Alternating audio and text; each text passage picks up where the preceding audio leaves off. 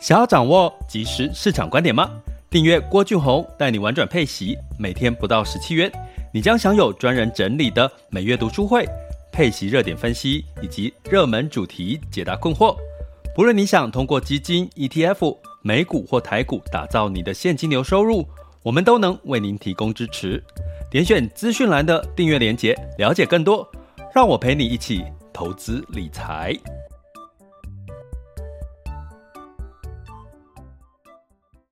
这里是完全配息笔记投资讲白话，一个从投资人角度带你一起掌握全球市场的脉动，分析配息标的、美股、台股、A 港股及时热点，陪伴你不再害怕市场涨跌的风险，一起稳健财富成长。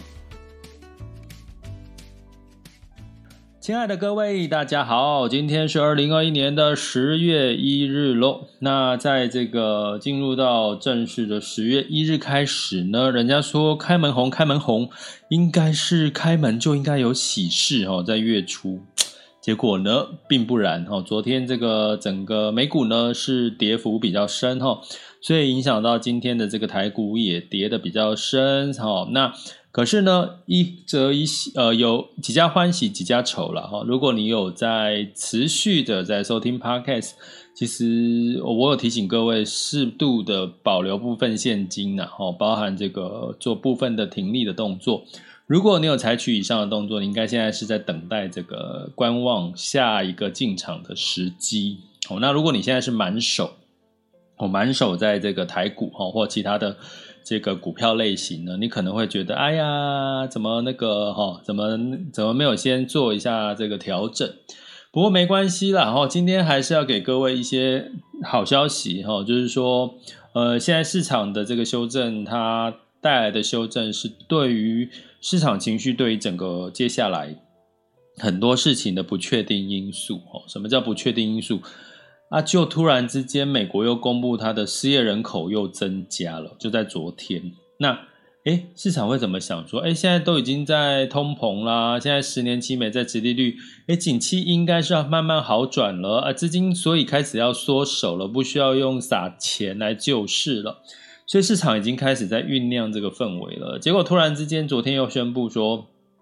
失业率又又往上走，那大家就会担心说，啊。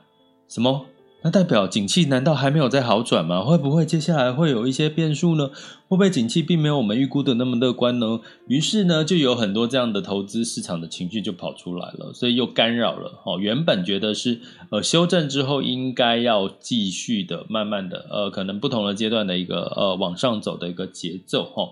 那所以呢，你就可以从这件事情很清楚的知道，你接下来从十月开始已经进入到第四季了。如果你已经听我们的 podcast 听了一段时间了，拜托你应该有学到一些逻辑跟技巧。也就是说，诶，那第四季要观察什么呢？当然开始就要观察这个基本面喽。那基本面呢，就是回到所谓的消费嘛，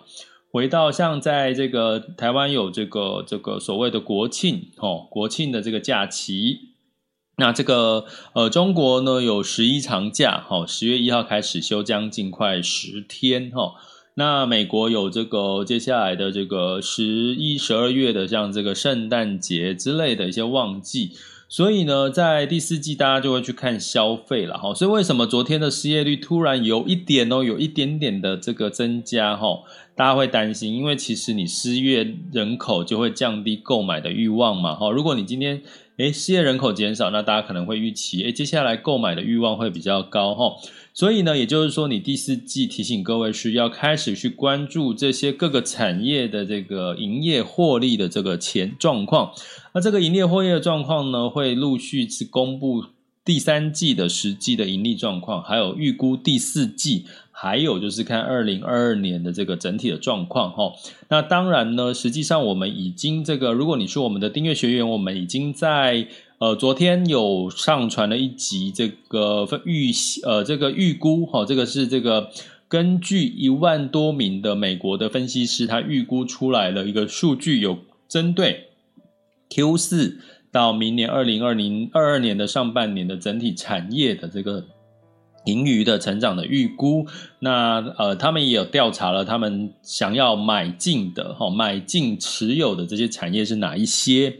那所以呢，如果你是订阅学员，就赶快去回听 EP 九月份 EP 零二这个单元哈，这个单元就是讲这个预预估这个二零二二年的各产业的这个盈余成长哈，因为你接下来通货膨胀一路往上走，又要紧缩货币，那什么样的支撑？有机会增让股价持续往上，那当然就是它的获利是仍然是两位数以上成长的这些产业有没有？有哦哦，我们有挑看看到了，挑选出五大产业哦，哎，订阅学员请回听哈。那这是你们的这个权利哈，所以不要放弃了。所以呢，如果你想要加我们的订阅方案，请点选在 MixerBox 呢点选我的头像，或者是赞助方案，然后或者在 Podcast 的这个订阅连接呢，点进去就可以看到我们的订阅方案的这个详细的说明，有提供了什么服务哈。那最近特别重要哈啊，如果你觉得啊不知道这个郭老师学习的品质好不好？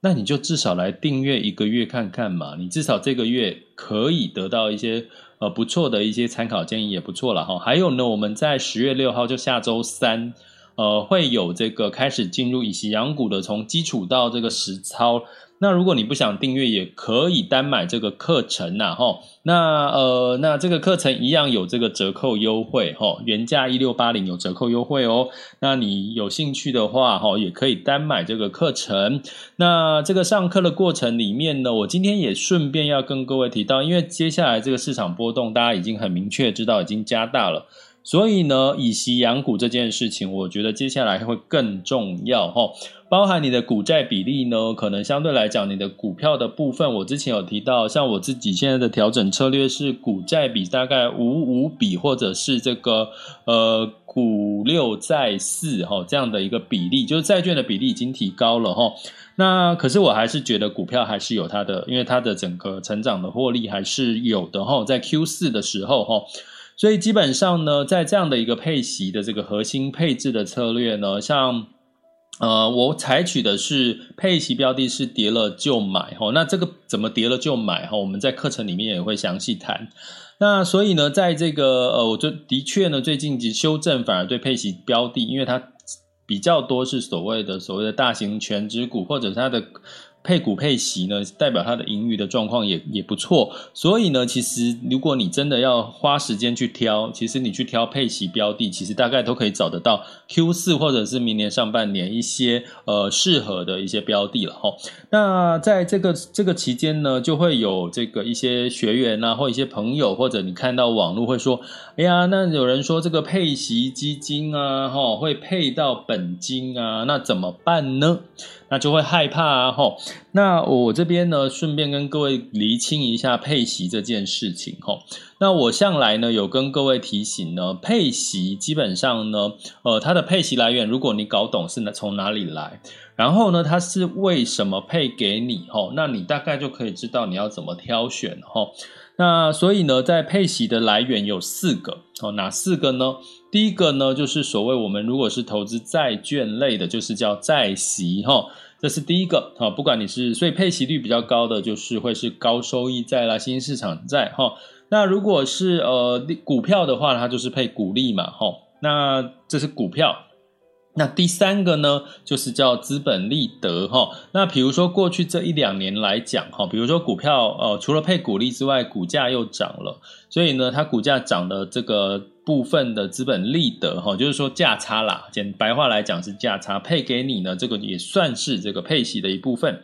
那另外一个配息的部分呢，就是所谓呃，像配息基金哈，我们现在主要讲的是基金。ETF 呢，因为它是被动式的操作，所以它没有人去帮你做这件事情，它只是乖乖的配给你这些息而已哈。所以 ETF 又是另外一回事。也许我们，也许明天再来讲一下 ETF 的部分哈。那今天我们讲的主要是基金哈，可这样大家不会比较不会搞混哈。那所以呢，在这个基金的部分呢，四大的配息，第一个是债息，第二股利，第三资本利得，也就是价差，第四个也就是呃基金经理人，比如说我们。投资的是全世界的配息标的，那一定会我们用台币嘛，如果我们投资美元计价，一定会有汇差哈，它会去做一个汇率的一个避险哈。那避险呢，它有可能会产生所谓的权利金，那这个权利金也是它配给你哈，配它也会配给你哈。所以呢，这个是跟配息基金跟 ETF 比较不一样的地方哈。ETF 我们明天再讲哈。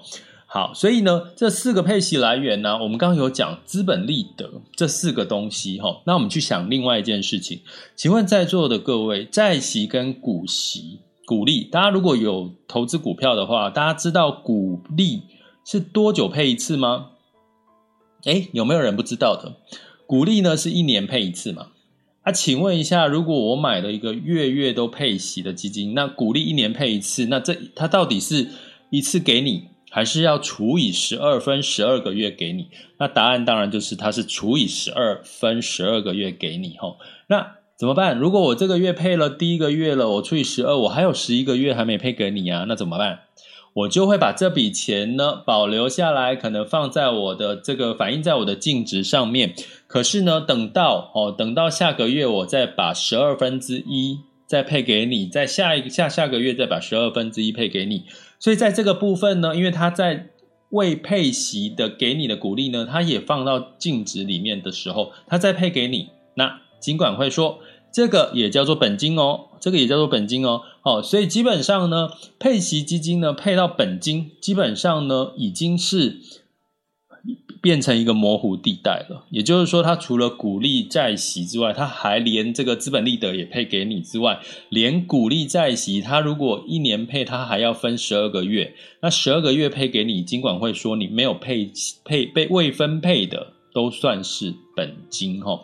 所以有时候如果你一直执着在诶配息配到本金呢，其实坦白讲就会。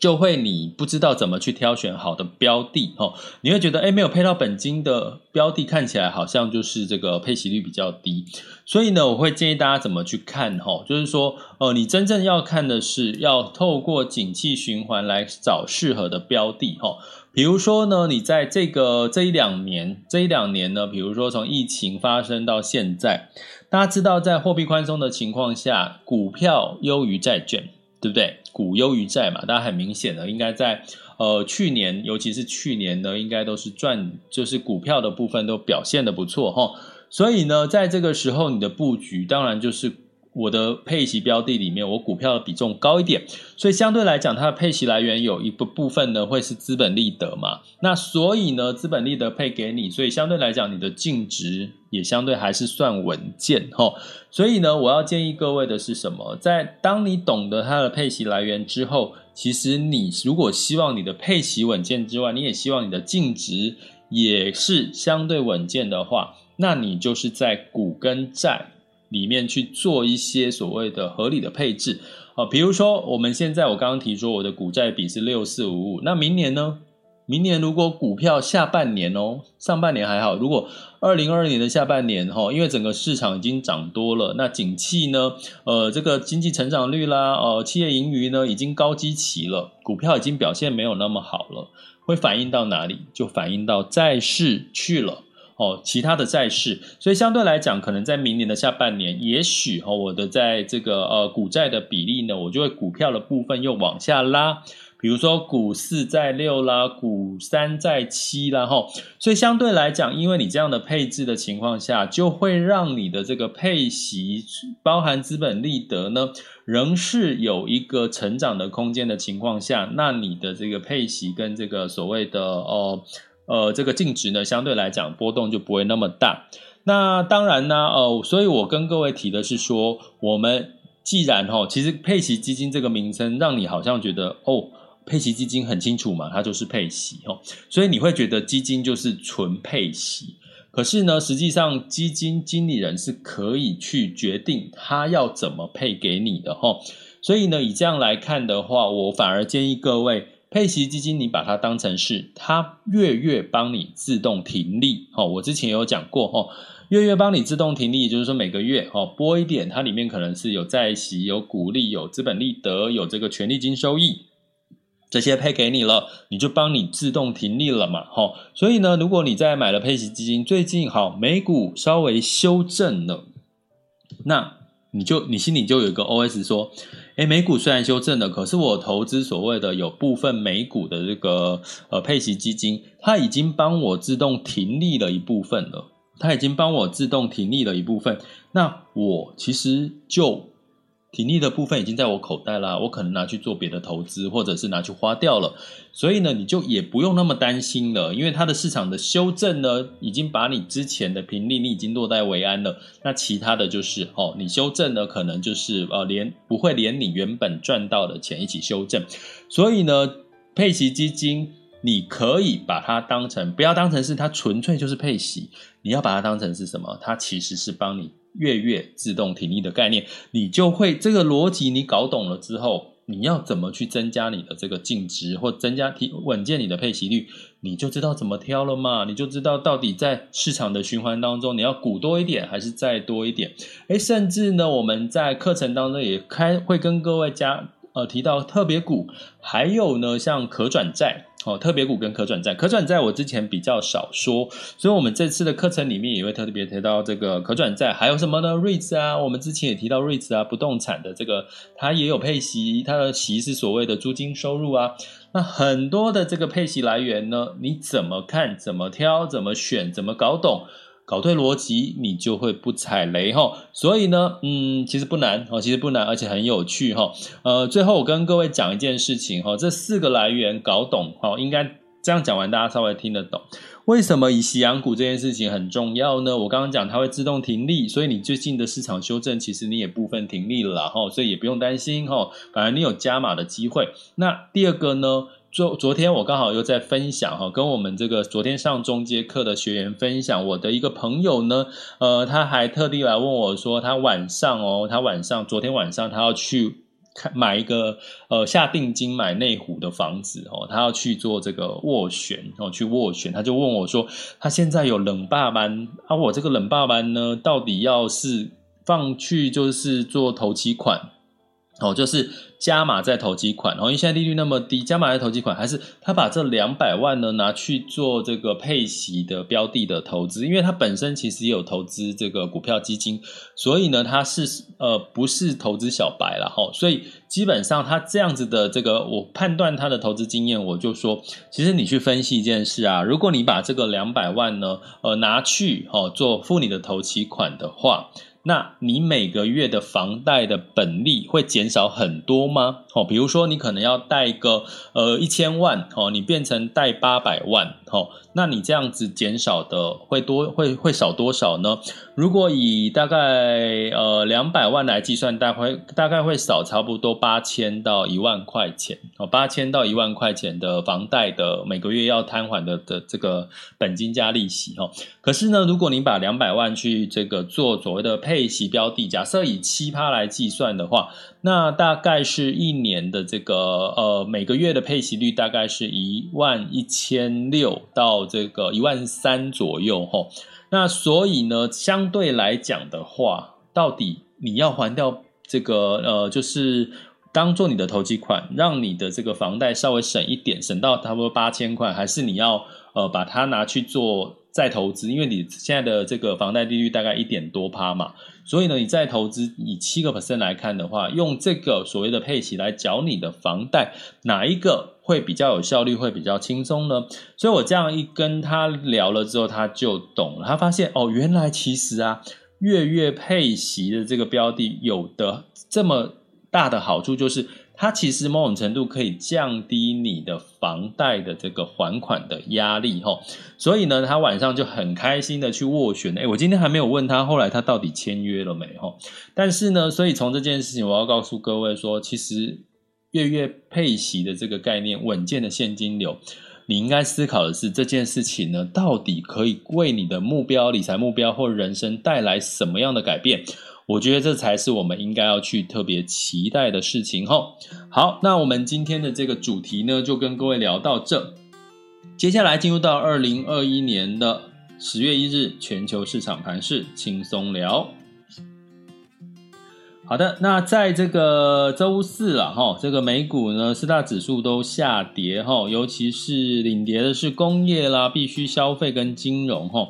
那整体来讲呢，呃，针对这个当然是刚刚提到的这个十年期美债殖利率的上扬，然后再加上这个通膨，再加上美国企业加税的这个法案正在正在研拟哈，然后包含这个所谓的失业率提高这件事哈，道琼下跌了一点五九 percent，S&P 五百、纳斯达克分别下跌了一点一九跟零点四四。那欧股的部分呢，跌幅比较没有那么多吼，那稍微也是受到美国的影响，以及对于经济放缓放缓跟通货膨胀上升的担忧。泛欧六百上涨了零点零九，德法英分别下跌零点四六、零点六二跟零点二二哈，所以相对来讲，欧美其实还是不一样的情况哦吼。好。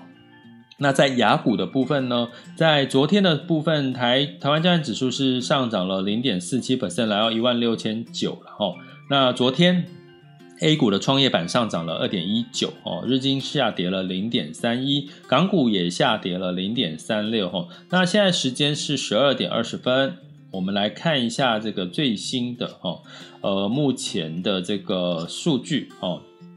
那目前呢，台湾加权指数是下跌了二点一二 percent 哈，跌幅来呃跌了三百五十八点哈，呃目前指数是一万六千五百七十六哈，然后呢，台积电是跌了七块钱，已经跌破了五百八哈，现在是五百七十三块钱哦。那相对来讲呢，呃，恒生香港恒生指数是跌了零点三六，不过呢，有一个市场呢比较特别，是 A 股呢反而是逆势上涨哈。那上证指数是上涨了零点九 percent，深圳指数是上涨了一点六三，那创业板呢甚至上涨了两个 percent 以上哈。那日经指数下跌了二点四九 percent，然后南韩下跌了一点二八哈，所以全球的股市、亚洲股市几乎都跟着这个美国股市联动，但是其实 A 股呢，呃，其实反而有一些些不一样的表现哈。什么原因呢？我们再持续我确认一下哈。我在呃好好的跟各位讲，我已经有跟我们的订阅的赖群的这个学员有提到哦，是有一些原因了哦，但是因为呃这目前刚开始哦，所以我们还是要持续的关注一下 A 股最近的表现，会不会这个反弹是金九银十的这个呃开始呢？不知道，好，因为我们现在市场的这个变数，尤其 A 股哦还是很多，所以在不是很确定的情况下，我们就先暂时哈不跟各位呃特别的去讲这件事情。那另外呢，我们再回到了这个。能源的部分呢，布兰特原油上涨了零点四七，来到七十七点九哈。呃，原物料的这个下跌下呃，这个稍微的这个油价上涨哈。那当然是这个库存的稍稍的增加了，好像美元走强哈。美元到底走多多强呢？目前是九十四点三一了哈。之前美元指数是九十三点多，现在九十四点三一了哈。那金价呢，为什么会收涨两个 percent，来到一千七百五十七呢？诶美元指数上涨，为什么油呃金价仍然是呃上涨呢？因为呢，这个刚讲的美国上周初领失业救济金的数据呢，让大家有点出乎意外的是下跌的哈。所以呢，鲍威尔就说了，哦，美国现在离这个充分就业的这个四四个 percent、四点五个 percent 呢，其实还算有还算有点距离哈。所以大家就担忧景气是不是没有那么乐观哈。所以金价呢有一个避险的情绪呢，就走阳了哈。那汇市的部分呢？美元指数来到九十四点三一，美元兑换台币来到二十七点九二五。哎，其实台币还没有那么